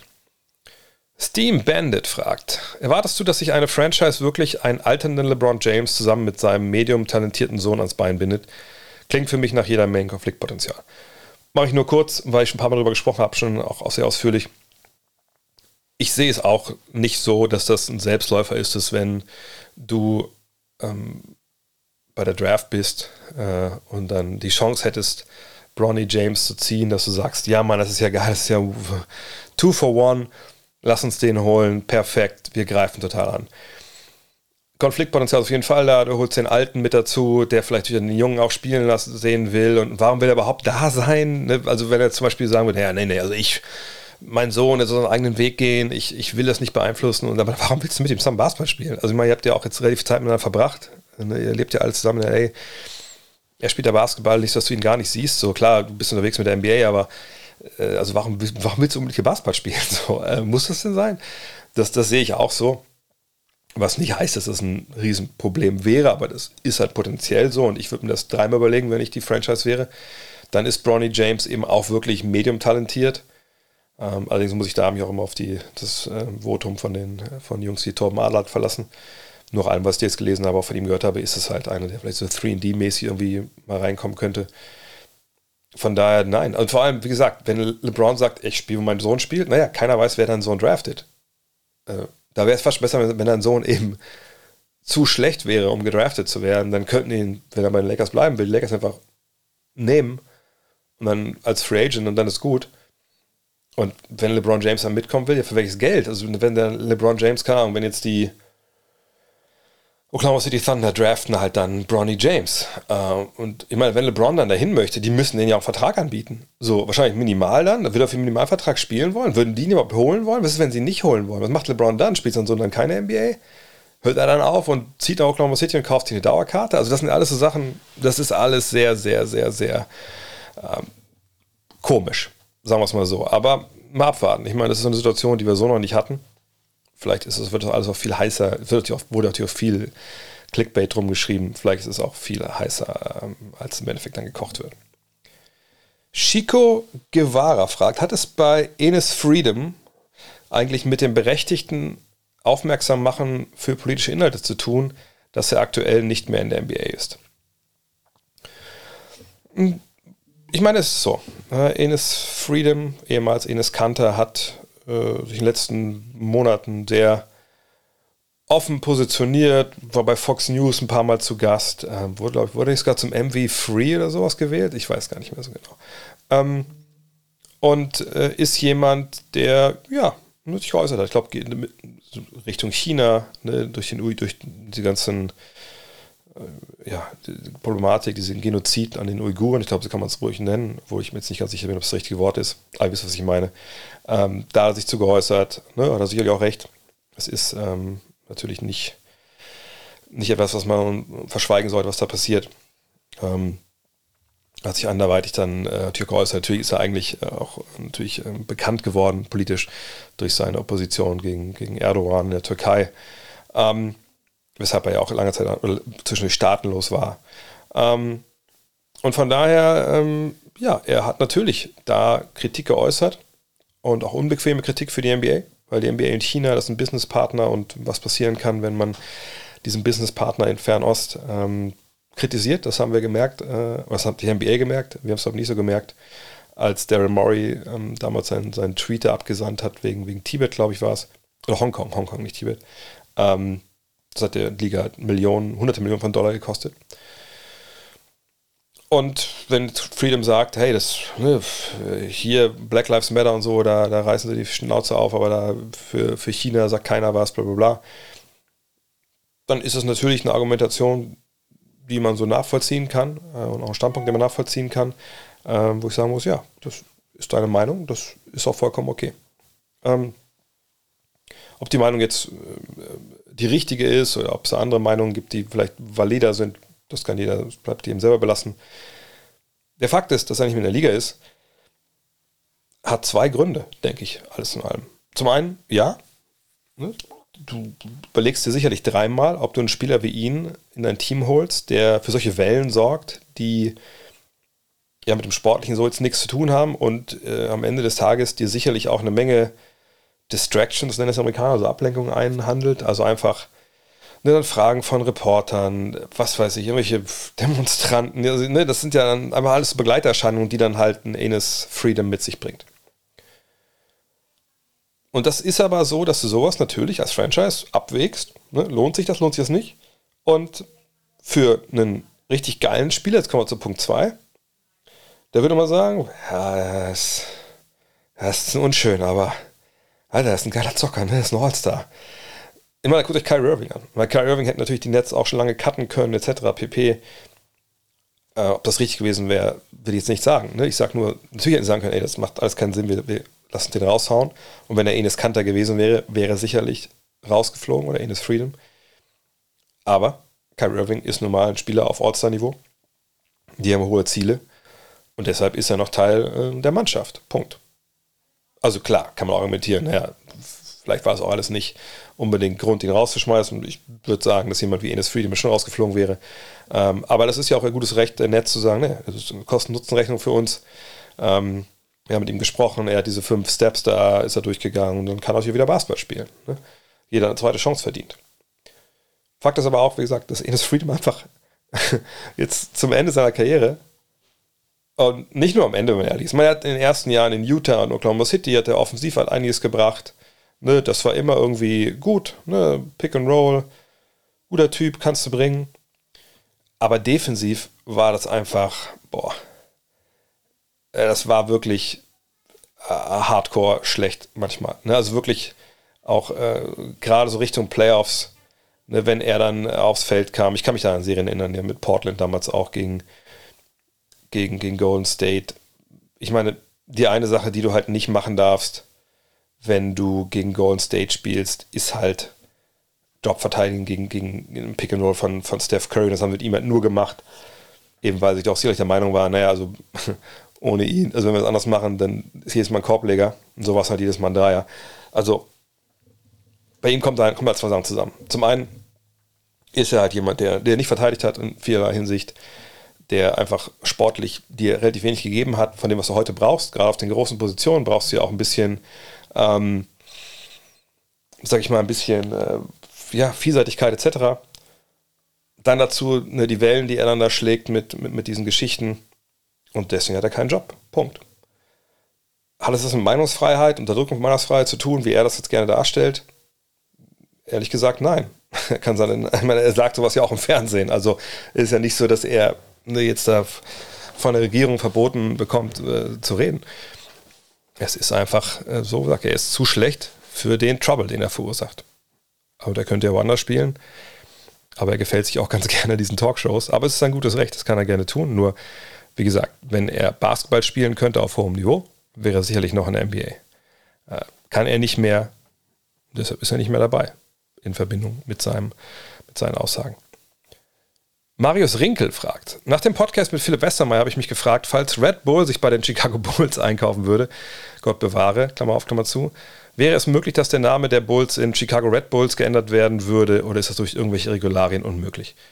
Meines Wissens, also ich kenne mich jetzt nicht ganz mit dieser ähm, NBA Constitution aus, aber es ist natürlich schon so in dem Fall, ähm, dass quasi Werbung im Namen aufgenommen wird, das ist, das ist ja klar geregelt, dass das nicht funktioniert, dass es nicht geht. Und ich erinnert, die Werbung auf den Trikots, das muss ja auch von der Liga beschlossen werden. Das also gerade was so Werbung und Einnahmen angeht, da hat die NBA wirklich alles haarklein bis ins letzte Detail geregelt. Ähm, für die Besitzer, aber eben auch für die Spieler. Also zum Beispiel, nur mal als, so, was ein bisschen anschaulich ist. In jedem NBA Locker Room hängt ein Plakat ähm, mit quasi einem Dresscode für auf dem Feld. Also wie das Stirnband angelegt werden muss, eben nicht mit dem NBA-Zeichen nach unten, wo die Sleeves hin müssen, all diese Sachen. So. Und das ist das, das, das Micromanagement und Makro ist dann natürlich auch alles extrem ähm, durchorganisiert, einfach weil es natürlich auch um viel, viel Geld geht. Victor fragt, wie viel kann das Shooting durch Coaching nach der Draft verbessert werden? Klar gibt es Spieler, die im Laufe der NBA-Karriere hochprozentiger treffen, Pascal Siakam, Alonso Ball, aber der Faktor Zufall wird mir da zu gering eingeschätzt. Also du denkst, dass äh, Faktor Zufall im Sinne von, man wacht morgens auf und kann besser Dreier werfen? Nein. Also ich glaube, wenn man sich die Geschichte der NBA anschaut, dann sieht man eine ganze, ganze Menge an Beispielen von Spielern, die, deren Dreier in ihrer Karriere irgendwann auf ein neues Niveau gekommen ist. Nicht unbedingt so Jason Kidd-mäßig von, um Gottes Willen, was machst du da mit deinen Armen? Tret mal den Ball lieber mit der Seite Richtung Korb von der Dreierlinie, ist besser, als wenn du wirfst. Und auf einmal, ey, hat er in seiner Karriere über sich 1400 Dreier getroffen. Mit guter Quote. Das ist natürlich eine krasse Ausreißer, aber mh, hm, man findet genug Beispiele von Leuten, die, was ich mal in die Liga kam, was ich mit 32, 33 Prozent und dann bei, bei 36, 37 Prozent irgendwann waren. Und das ist ja auch ein Punkt, wo man beim Scouting rund um die Draft genau drauf schaut. Wenn ich ihn mit Torben hat letztes Jahr auch das Ding, dass wir ähm, bei Franz Wagner die Frage wissen, war ja sein Dreier. Ne? Kommt der noch, kommt der nicht? Der sieht gut aus, das scheint mechanisch alles okay zu sein. Warum war die Quote in Michigan nicht so gut? War das nur eine geringe Sample Size und solche Geschichten? Ne?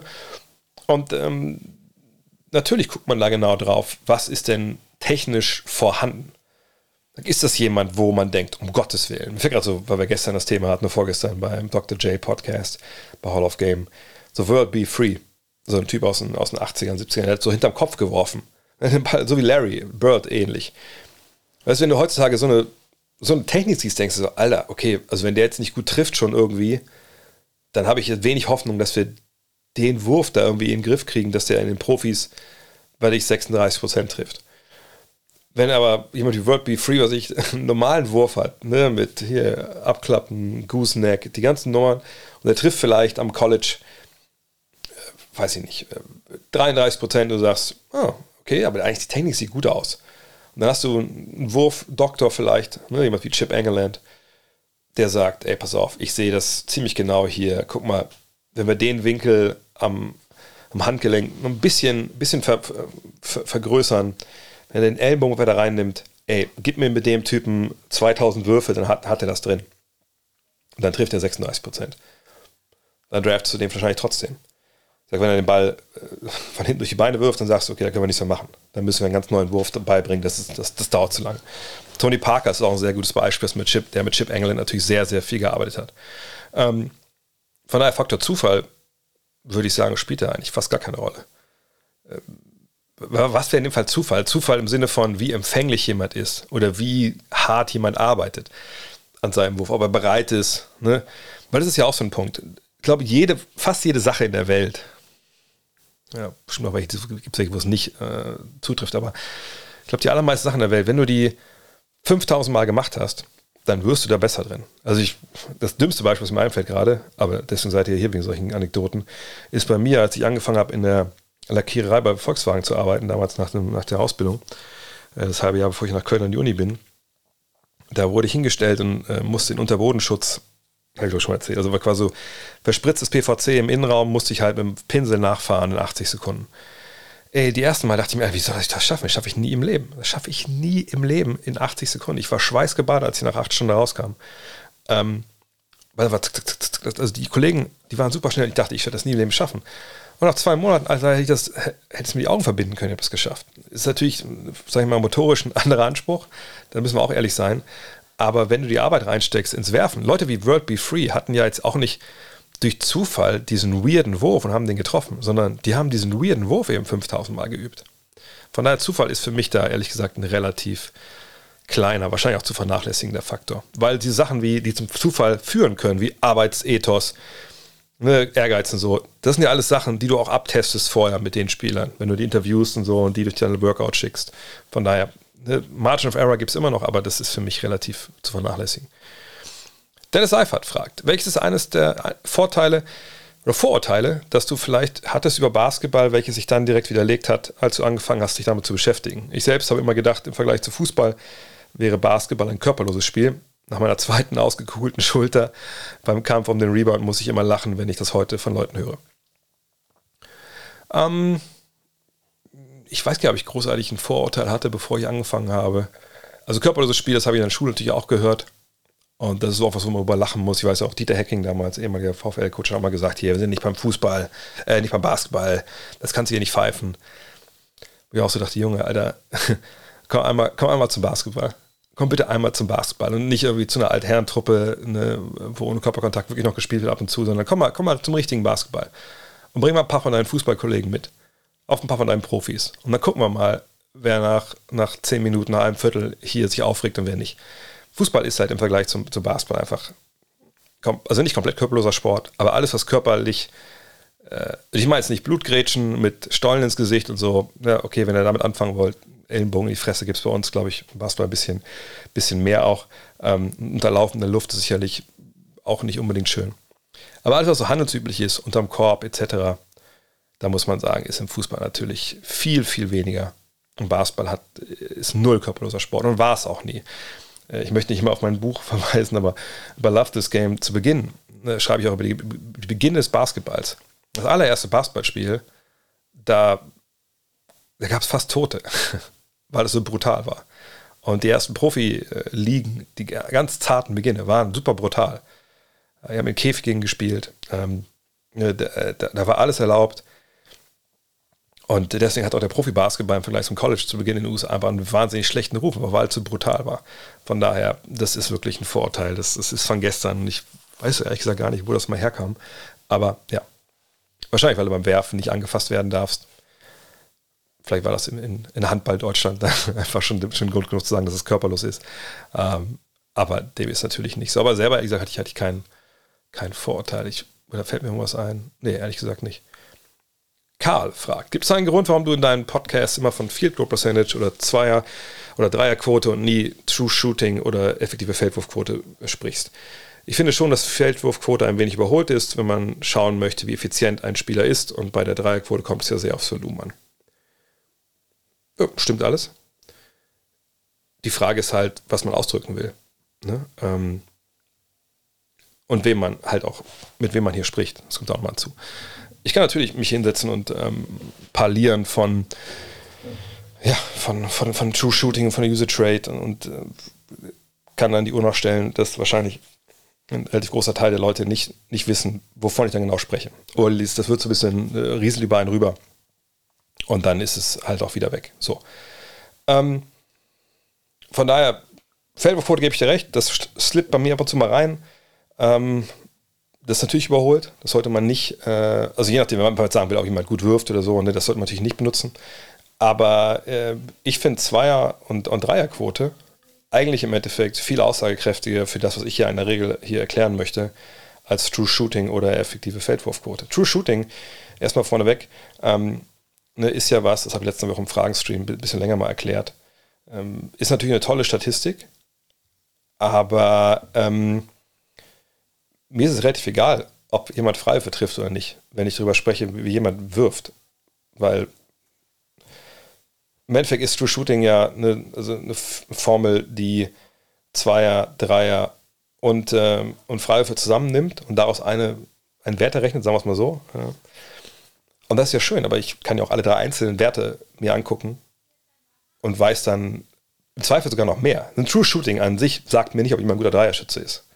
Wahrscheinlich ist das so, aber es kann gut sein, dass er ein gut, gutes True Shooting hat, weil er einfach 70% aus dem Zweierbereich trifft, weil er eine Klecksen ist oder so.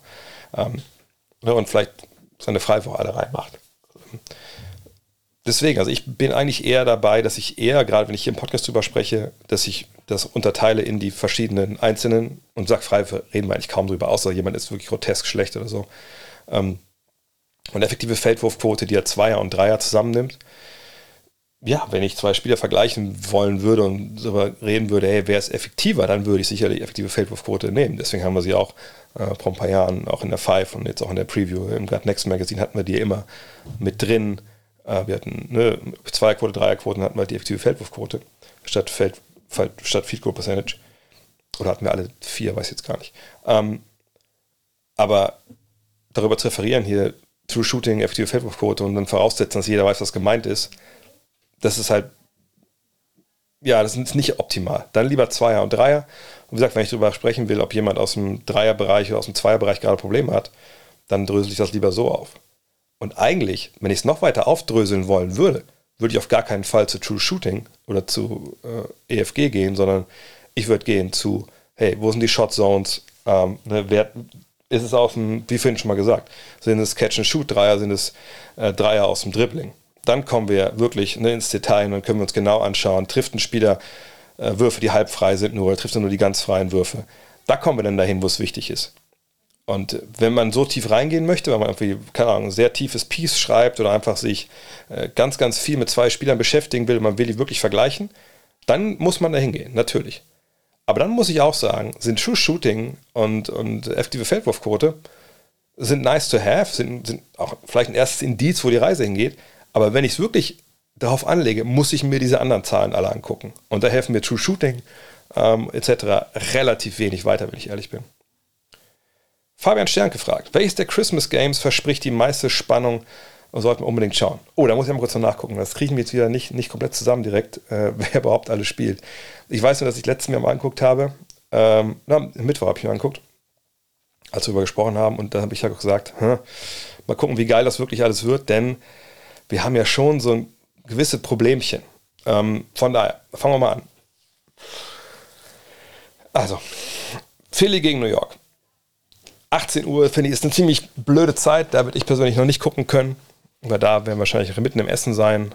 Ähm, das, denke ich, verspricht aber schon äh, eines der besseren, wahrscheinlich das zweitbeste Spiel zu werden, weil, hey, ne, beide Teams sind wahrscheinlich so halbwegs volle Kraft. Ne? Ähm, Philly mit, mit Embiid, das sollte, ist immer geil und dann in New York nochmal doppelt. Dopp, New Yorker fühlen sich gerade. Von daher, das wird cool, das wird, das wird, toll, das sollte man sich wieder anschauen, wenn man nicht äh, mit der Familie belegt ist. Dann die Lakers in Dallas, ja, ohne Davis. Ähm, auf der anderen Seite fehlen Kleber, oder fehlt vor allem Kleber. Klar, Luca gegen LeBron kann man sich angucken ab 20 oder 30. Ist aber, glaube ich, jetzt nicht das höchstgradig, ähm, soll ich das sagen, ähm, Spektakel, äh, Spektakel kann schon geben, aber ich glaube, das ist nicht, nicht so wirklich tolles Spiel im Endeffekt. Dann aber kommt das beste Spiel ab 23 Uhr, genau die Zeit, wo man dann wirklich mal sich verziehen kann, wenn die Erstverwandten schon äh, auf dem Sofa eingeschlafen sind. Das ist Milwaukee in Boston.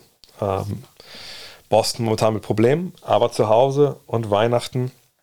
Ich weiß, Janis ist, ist Day to Day. Was ist mit Middleton? Ich komme mal kurz einmal nach. Ähm, aber ich denke mal, Janis dürfte auf jeden Fall spielen. Middleton, mal gucken, der ist heute doubtful. Hoffen wir mal, dass er auch dabei ist. Aber selbst wenn er nicht dabei ist, das ist wahrscheinlich das vorgezogene Eastern Conference Finale. Also das, das beste Spiel für mich. Und dann ja gut, Memphis Golden State, das ist da. Man kann, es kann immer ein geiles, spannendes Spiel werden, versteht mich nicht falsch, aber da um 2 Uhr würde ich keine 10 Pferde kriege ich dafür, dafür wach zu bleiben. Und für Phoenix dann im Endeffekt auch nicht ähm, um 4.30 Uhr. Vielleicht, wenn irgendwelche Kinder da sind, meine Schwiegereltern früh wach werden. Man ist auch wach, vielleicht auf dem Klo, auf dem Handy, aber Milwaukee, Boston und äh, Philly, New York, das sind die beiden Spiele, wenn ich mir zwei aussuchen könnte. Wenn es nur eins aussuchen könnte, dann wäre es auf jeden Fall ähm, Milwaukee gegen Boston. Nochmal Dennis Seifert. Dirk Nowitzki aus dem Jahr 1999 in der Draft 2023. Eher begehrter als damals, dass ein Wurf heute noch viel mehr zum Tragen kommen würde? Oder ist die Defense und fehlende Athletik in einer Zeit, in der viele Big Men mit dem Ball auf den Boden gehen können, ein großes Problem? Würde er aufgrund von fehlender Mobilität heute eher einen Center geben? Also eher. Ich glaube nicht mal, dass er fehlende Mobilität hatte. Ähm, denn wenn ihr euch erinnert, als er in die Liga kommt, stellt ihn Don Nelson ja erstmal auf die drei. Und er ist beweglich. Er ist ja auch relativ schnell. Er, er hat ja Athletik. Ne? Ist nicht so sehr riesen weit hoch springt, aber er ist schnell, er kann mit dem Ball umgehen. Ähm, ne? Er ist gut unterwegs. Also von daher, die Defense ist sicherlich ein Problem.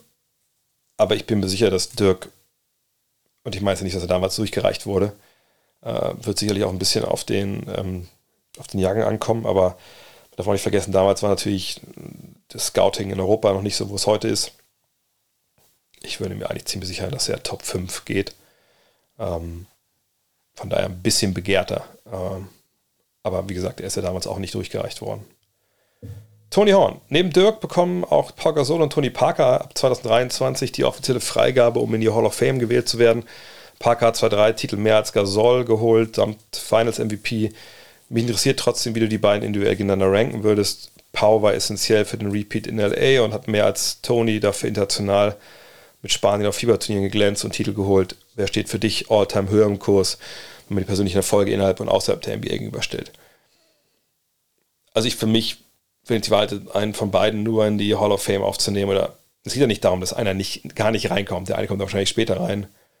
Dann ist Pau Gasol für mich klar vor Tony Parker. Ähm, klar, Tony Parker hat sich in San Antonio damals wahnsinnig gut entwickelt.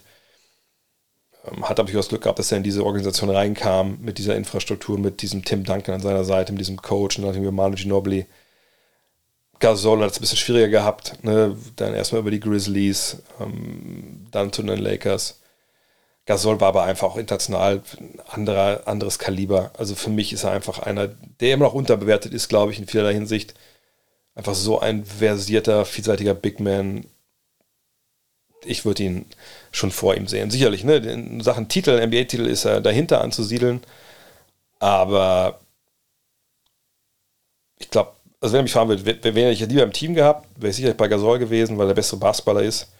Äh, größeren Einfluss international hat er auch gehabt. Von daher, es ist ja nicht die NBA Hall of Fame, sondern die Basketball Hall of Fame. Und sicherlich hat die viel mit der NBA zu tun, aber ich würde trotzdem, wenn ich nur einen von beiden nehmen könnte, dann Gasol nehmen. Hövi23 fragt, nur so aus reinem Interesse und in der Hoffnung, dass alle Abonnenten ihr Magazin schon haben, wieso haben es die Spurs nicht ins Merk geschafft? Welche harten Cuts musstet ihr noch vornehmen? Die Spurs haben nicht reingeschafft, ich habe es euch ein, zwei Mal erzählt, ich, ähm, weil ich hatte eine Greg Popovich-Geschichte fertig zu zwei Drittel, die so ein bisschen seinen Werdegang nachzeichnet, wie er in die NBA gekommen ist, wie seine Philosophie sich entwickelt hat. Und daran wollte ich so ein bisschen auch die Geschichte der, der Spurs erzählen, weil ne, er quasi ne, der Architekt von der ganzen Nummer ist. Ja, und dann war es so, dass äh, mich selber in den Arsch gebissen hat, dass ich den Leuten immer sage, wenn sie fragen, wie lang wird denn, soll die Geschichte denn werden, dass ich sage, hey, das, das, wir haben 180 Seiten, keine Ahnung, es wäre schön, wenn 20.000 Zeichen werden, aber hey, das soll eine geile Story werden. Also wenn es mehr werden, ist es okay, wenn es weniger werden, ist auch okay. Hauptsache geil. Das ist ja immer so meine Ansprache, die ich jedes Mal halte. Und dann war es aber jetzt da so, dass alles sich sehr nach hinten verschoben hat. Ähm, ne, aus mehreren Gründen. Habe ich schon ein paar Mal beschrieben, die ganzen Katastrophen, die passiert sind. Und dass dann Texte reinkamen, immer weiter, immer weiter, die immer viel länger waren als geplant. Und dann war ich irgendwann vor der Wahl, okay, also lasse ich jetzt meinen Text raus oder sage ich noch, also ein Text ist auch nicht geschafft von einem freien Mitarbeiter, sage ich noch einem freien Mitarbeiter, nee, der Text kommt nicht rein. Und dann, klar, hätte das Geld bekommen, aber irgendwie dachte ich mir, okay, weil ich wusste ja schon, dass die 5 die dunkle Ausgabe wird und den einen Text, den wir geschoben haben, der passt auch da rein. Die anderen Texte, die ich hätte schieben können, die hätten da nicht reingepasst. Und dann habe ich halt schweren Herzens auf, auf, die, auf meinen eigenen Text mit Popovic äh, verzichtet, wo ich den echt, immer das Ding ist blöd, aber ich finde den echt gut, den Text. So. Aber Popovic wird irgendwann sicherlich nochmal reinkommen. Ähm, und ich bin auch noch nicht eitel genug zu sagen, nein, das muss aber mein Ding, muss da mal rein. Naja, aber sonst war natürlich eine Menge ähm, schwierige Entscheidungen, also ne, allein so Iverson und sowas, der jetzt nicht eine eigene Story bekommen hat, aber es ist ja so, gerade bei den Sachen, die wir dann machen, du musst ja 100% diese Story irgendwie, ich will nicht sagen im Kopf haben, aber du musst ja voll hinterstehen und sagen, hey, das will ich schreiben, da habe ich Bock zu, da, da gieße ich jetzt alles rein, was ich so an Liebe und, und an, an, an, an Arbeit äh, aufwenden kann. Und das ist halt nicht so easy manchmal. So, und deshalb fehlten die Spurs dann zum einen, weil es zu lang war, ein paar andere Cuts, also nicht mehr Cuts, sondern einfach Sachen, die wurden aber nicht vorgeschlagen, einfach weil die Leute andere Ideen hatten und das war auch okay. Und ähm, ich habe es auch geschrieben, also dass man zehn Jahre NBA-Geschichte, gerade diese zehn Jahre in einem Heft abbildet, das war auch sehr, sehr äh, äh, ambitioniert. Vielleicht machen wir nochmal einen zweiten Teil irgendwann. Äh, da habe ich dann auch schon eine Geschichte, jetzt zwei Drittel fertig. Clint fragt, ein Jahr got next, äh, Mac, was ist dein Fazit? Was war dein Highlight? Hm. Mein Fazit ist, dass es gut gelaufen ist, natürlich. Also ich meine, klar, das Crowdfunding ist der Wahnsinn. Ihr seid der Wahnsinn, auch mit dem Quartett, wo wir über 1000 Exemplare verkauft haben. Das Teamwork-Shirt, das ihr jetzt wieder aus den Händen reißt. Und es ist einfach geil, das zu sehen, wie das auch euren, euren Geschmack trifft. So, ne? Ähm, und den Support und das Feedback ist aber auch wahnsinnig gut nach wie vor. Ähm, was mein Highlight, mein Fazit aber ist, dass ich in diesem Jahr einfach echt nochmal viel gelernt habe. über uns als Redaktion, äh, über mich auch, über überhaupt das ganze Projekt und, und über den, den Ansatz, den wir da jetzt fahren. Und ich bin im Nachhinein sogar ganz froh, dass die vierte Ausgabe so ein, so ein ja, so eine Katastrophe war. Ne, von, wie gesagt, vom Tod meines Vaters über Autounfälle und Covid und, und andere Kita-Viren und einfach auch eine, eine, eine Produktion, die uns alle so über Gebühr belastet hat im Endeffekt.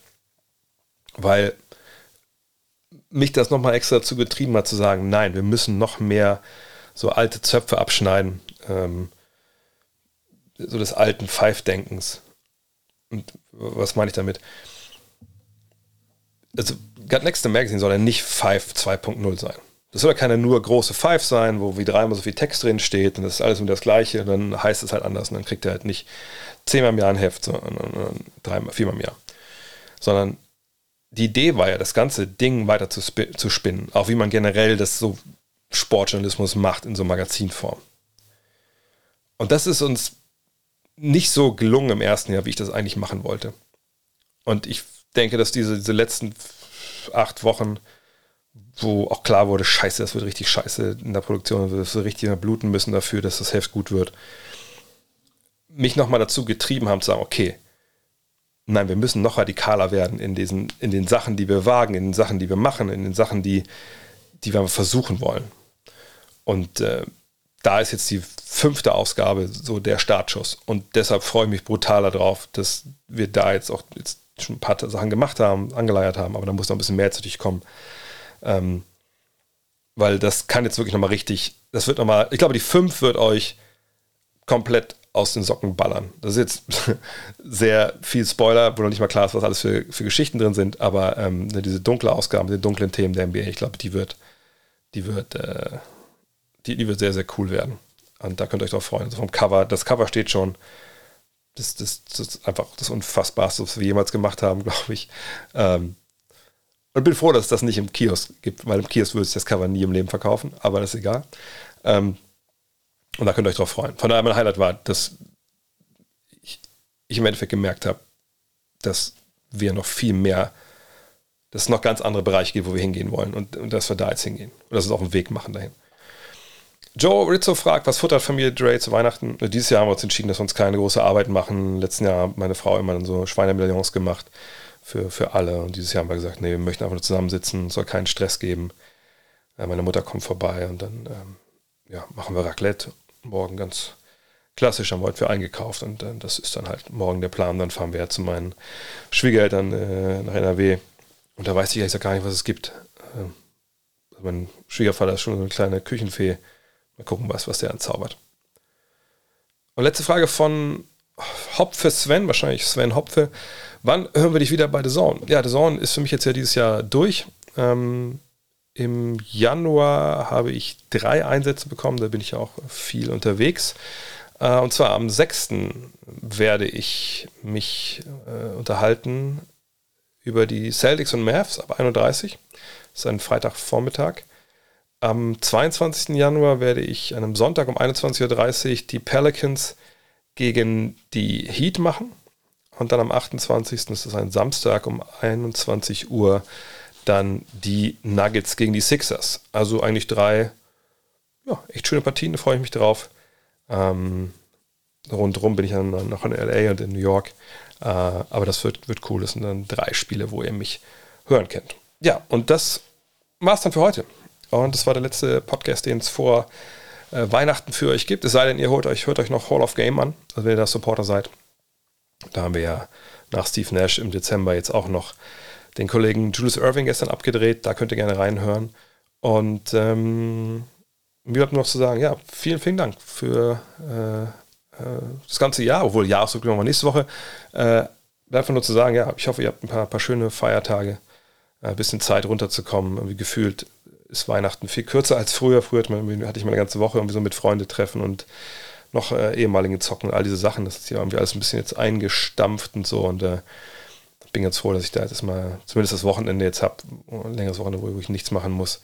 Ich hoffe, ihr habt da vielleicht ein bisschen mehr Zeit, einfach um, um mit, mit euren Lieben Zeit zu verbringen. Denn wie gesagt, man denkt immer, das, das wird immer so sein, aber dann äh, ist es halt irgendwann nicht mehr so. Von daher, äh, ja, genießt die Tage.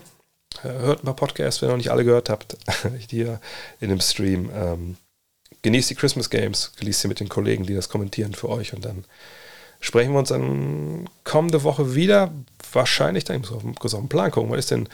Wahrscheinlich dann, weil ich am Dienstag zurückfahre, wahrscheinlich am Mittwoch dann mit der Rapid Reaction, dann am Freitag mit dem Fragen-Podcast und äh, dann sprechen wir vielleicht ein bisschen über das vergangene Jahr, Jahresrückblick etc. Nächste Woche gibt es noch den Fragenstream und den äh, MB2K23 My-Ära Meets den äh, Fragenstream, das noch auf Twitch. Von daher, aber macht ein paar schöne Tage esst nicht so viel. Und wenn er viel esst, dann geht danach äh, bei MyProtein und kauft ein paar Sachen für, für Sport nächstes Jahr. In diesem Sinne, haut rein. Ciao. Hello. Look at this.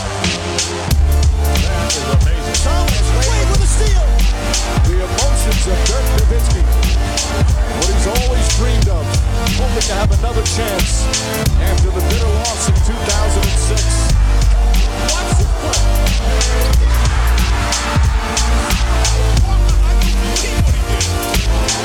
That is amazing.